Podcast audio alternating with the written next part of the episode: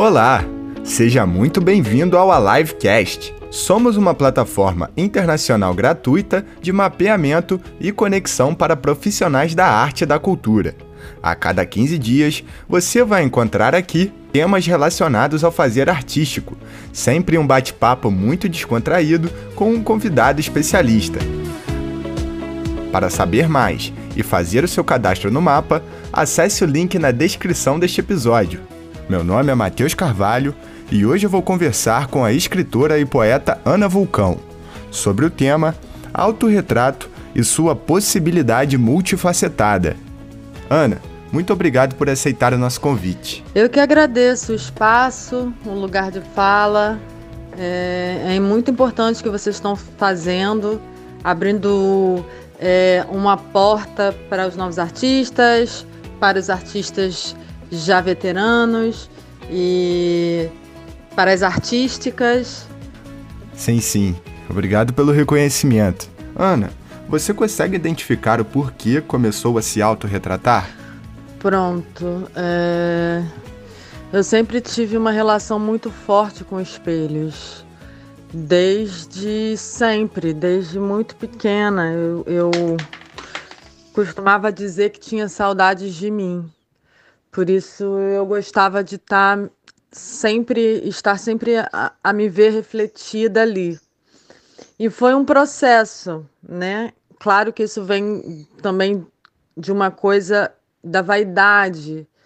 Então, as primeiras manifestações que eu tive enquanto arte, porque eu considero performática, entre aspas, foi uma hashtag que eu criei chamada Narciso Contemporâneo, que é uma hashtag de 15 anos atrás, assim, quando o Instagram estava ainda no começo e surgiu esse lance de hashtags. Eu vi que esse termo não existia ainda enquanto hashtag. E comecei a marcar ali fotos minhas refletidas nas mais inusitadas uh, plataformas diferentes, não só no espelho, mas se eu passava e me via num, numa vasilha de alumínio ou num, num vidro de uma janela com um visual bonito atrás, numa bola de Natal, numa árvore de Natal. Comecei a ficar muito atenta no meu reflexo ao meu redor, então eu andava refletindo em tudo não só banalmente no espelho e não só banalmente no rio. Por isso eu chamava de Narciso Contemporâneo. Essa hashtag existe ainda, só que agora eu divido ela com uma pessoa, um artista, um pintor que também catou essa ideia no mundo das ideias e começou a pintar coisas com uma temática parecida. Então tem lá os meus autorretratos de reflexões e as, as pinturas dessa pessoa. Uhum. Pronto. Isso foi um começo. Depois eu fui jogando essa necessidade e saudade de mim para outras artes. Então comecei a escrever, escrevia muito sobre mim, isso não é novidade, as pessoas, quando começam a escrever poesia, a primeira musa acho que ou é a paixão, a pessoa pela qual você está apaixonado, mas sempre numa perspectiva pessoal, né? Então é sempre de dentro para fora, é o que você sente para para as letras, para o papel. Então depois comecei a pintar e isso foi um processo mais tardio. Isso eu sempre tive essa vontade e nunca tinha tido a atitude de começar. Então comecei a pintar um pouco antes da quarentena, um pouco antes. Depois, quando a gente começou, quando começou essa pandemia e começou-se mesmo quarentena, ficar dentro de casa, isso se intensificou E eu comecei a me retratar ali. O meu narciso contemporâneo foi também para a pintura. E comecei a ver que eu tinha muita facilidade de me retratar. Ou seja, ninguém me conhece melhor do que eu. E comecei a ver que quando eu me autorretratava, eu ficava muito contente com o resultado. O meu processo é todo naif, eu não tenho técnica, é um processo mesmo de construção naif. Então, enfim, eu acho que é uma coisa que vem comigo desde sempre, né? Pronto, sou de Oxum, Oxum, adoro um espelho. E acho que é isso, é, é, foi muito naturalmente, assim. Ana, um passarinho me contou que além de poeta, você também faz pinturas em aquarela. Em cima disso, eu queria que você falasse pra gente qual é a diferença entre o autorretrato escrito e a imagem para você. Sim, é, sobre o que eu falei, foi um processo que começou um pouco antes da quarentena. É, e pronto, eu fui nesse processo naif cada vez mais me aprofundando nesses, nessas pinturas em aquarela que em sua grande maioria são autorretratos, mas nem tudo, né? É... Eu achei por aí outras coisas que me inspiram muito e comecei a produzir, assim. É... A diferença do autorretrato escrito e a imagem. Boa pergunta. Eu. O autorretrato escrito é uma sensação diferente da imagem. Eu não sei explicar exatamente a diferença, mas eu acho que o escrito ele vai mais fundo porque eu posso ser mais descritiva e entregar os meus sentimentos mais é, é, ter as fraturas expostas quando eu faço um autorretrato descritivo. Então eu, eu me descrevo, eu boto ali no papel os meus feelings, os meus sentimentos, o que eu estou sentindo. Se eu estou apaixonada, ele vai expor. Se eu estou triste, em depressão, ele vai expor. Se eu estou raivosa, ele vai expor. Legal. O autorretrato pintura é uma fantasia. Eu Nunca me retrato Ana Paula como, como eu sou. Eu, eu, eu mudo a cor do meu cabelo, a cor do meu olho, as cores são misturadas. Então é onde eu posso brincar assim de, de fantasiar para além dos sentimentos internos. Interessante. Ana, você tá para lançar um livro, o Onírica, eu gostaria de saber como está sendo essa experiência, o que você pode contar para gente sobre essa obra. Sim, eu acabei de participar de uma antologia chamada Volta para Tua Terra, que é uma antologia antifascista e antirracista de poetas estrangeiros que vivem em Portugal. Então, tem uma grande maioria de poetas brasileiros, uma grande maioria e uma, e uma parte italiana, pessoas que não, não têm a, a, a não são portuguesas de nascença, né? É, e pronto, volta para tua terra é um é uma frase que se fala muito para os imigrantes, né? E eu sempre falo que o nosso corpo é a nossa terra. Então, onde quer que nós estejamos, nós estamos na nossa terra. Então, não faz sentido essa frase dirigida para uma pessoa que não está no seu país de origem. Sim, sim. Pronto.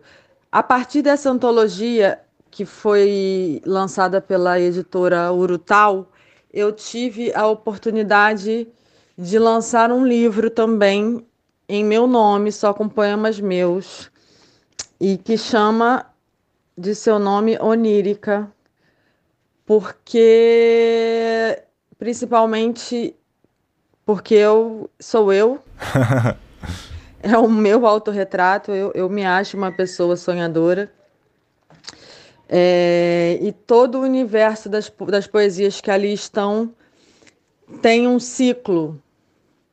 cronológico que vai do dormir, do sonhar, ao acordar e ao lidar com as, as injustiças, as paixões, as despaixões da vida, e dormir e sonhar e acordar e refletir. Então tem um pouco esse, esse ciclo na, no livro. Então, sim, é um livro de poesias todo meu, todas as minhas poesias, e que estão sendo. Uh, e que tem também desenhos de um artista italiano, um grande escultor e pintor chamado Tony Cassanelli. É, que se juntou comigo para colaborar nesse livro. E é muito lindo, foi um processo incrível de imersão minha e dele, onde eu li uma poesia e nós dois, eu, eu esperava uma reação dele e nós dois sentíamos ali o que o que essa poesia poderia ser, como que, eu, que poderia se representar essa poesia e era de, de fato eu a posar para ele. Então, assim, quais as posições, quais as poses, quais, quais uh, movimentações aquela poesia nos trazia. Então, nesse livro, como sempre, Narcisa contemporânea, eu fui a musa e a poeta, porque Sim, é, era eu quem posava, então foi um processo lindo, assim, de troca. Saíram os desenhos incríveis, incríveis. É, o prefácio é de um músico poeta português, portuense, chamado Edmundo, e a orelha é de uma poeta arte terapeuta, artista é, chamada Nativale. Então, assim, tem uma galera de peso comigo nesse meu primeiro livro solo, sabe? E acho que vai ser muito lindo. Estou muito contente. Até o final do ano sai. Eu já estou ansioso. Tenho certeza que vai ser uma grande obra. Ana, a gente chegou no momento da entrevista que eu vou fazer para você três perguntinhas relacionadas ao Alive Map. E a primeira dessas perguntinhas é qual artista vivo você admira e gostaria de ver em nosso mapa? Pronto, acho que o artista vivo que eu vou dizer aqui é um o artista que está me acompanhando no meu livro, que é o Tony Cassanelli.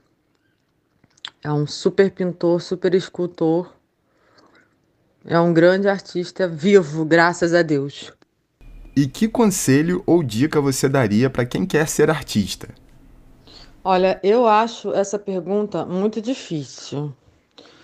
Porque eu, por exemplo, eu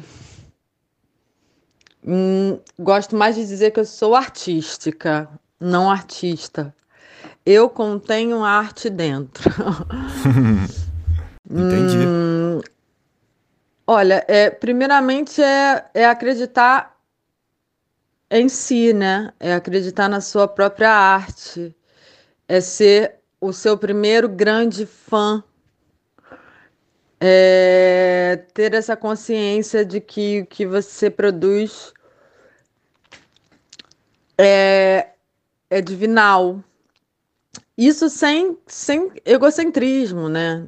É, até porque o, o egocentrismo ele é, de, é para fora, ele quer, ele, ele quer a aceitação do que das pessoas, dos olhares. Pá, acontece. É óbvio que a gente não cria só pra gente, né? Nós queremos que que que a nossa arte seja aceita também. Mas eu acho que isso é um segundo processo. Primeiro você tem que se apaixonar pela sua arte e, e quando isso for para o mundo, estar preparado para críticas, para elogios, para tudo, porque nem Jesus Cristo agradou todo mundo, imagina nós, né? Então, assim, independente do que o mundo, de como o mundo responda à sua arte, se você estiver satisfeito com ela, se for uma coisa que te agrade, que você tem amor, isso já é a base, a, a solidificação, a raiz mais uh, importante num processo de se tornar artista. E para finalizar, Ana, o que você faz para manter a sua arte viva pelo mundo? O que eu faço para manter a minha arte viva pelo mundo? Eu jogo ela no mundo. Durante muito tempo eu guardei-as na gaveta. Eu tenho até um poema que abre o meu livro que, que fala assim: Passei anos a guardar os meus versos na gaveta. Empoeirados, endureceram. Uns quebraram, outros as traças comeram. As traças têm fome, fome das chamas inertes, e uma chama inerte não queima ninguém. Nossa, que coisa linda, Ana. E pronto, tá tudo aí. É... Quando você cria, você se apaixona, você tem que jogar ela, é, ela no mundo. Então, é mais ou menos o que eu respondi antes. Eu, eu para manter ela viva, eu preciso me apaixonar por ela. Eu me apaixonei por ela, joguei no mundo. E, e vamos criando uh, manifestações diferentes na, nas pessoas. Se ela reverbera aqui, a pessoa não gosta, ela tá viva. Se ela rever, reverbera no outro lado, a pessoa ama, ela também tá viva. Viver é isso, é lidar com, com milhões de sentimentos, de feelings. Então, agora o que eu tenho feito para manter a minha arte viva é, além de produzir, jogá-las no mundo. Jogá-las. Eu já me apaixonei, agora o meu segundo processo é, pá, toma aqui, é isso. Eu, eu agora vou, mesmo manter ela viva, ela vai à posteridade, ela vai virar um livro, boa parte do que eu escrevo. Então é isso, esse processo de eu não me envergonhar no sentido mais puro da palavra, da minha arte, de não ter é, vergonha de expô-la é que tem mantido ela viva, ela acesa e queimando as pessoas, porque uma chama inerte não queima ninguém. Legal demais. Ana, foi um prazer enorme te receber aqui em mais um episódio do Alivecast. Muito obrigado e um grande abraço. Obrigada por tudo e vida longa ao projeto. É isso aí, pessoal. Encerramos aqui mais um episódio do AliveCast. Lembrando que somos uma plataforma independente sem fins lucrativos. Venha fazer parte do nosso mapa e espalhar sua arte viva pelo mundo. Esse conteúdo foi produzido pela Cria Parteira de Ideias. Um forte abraço e até o próximo episódio do AliveCast.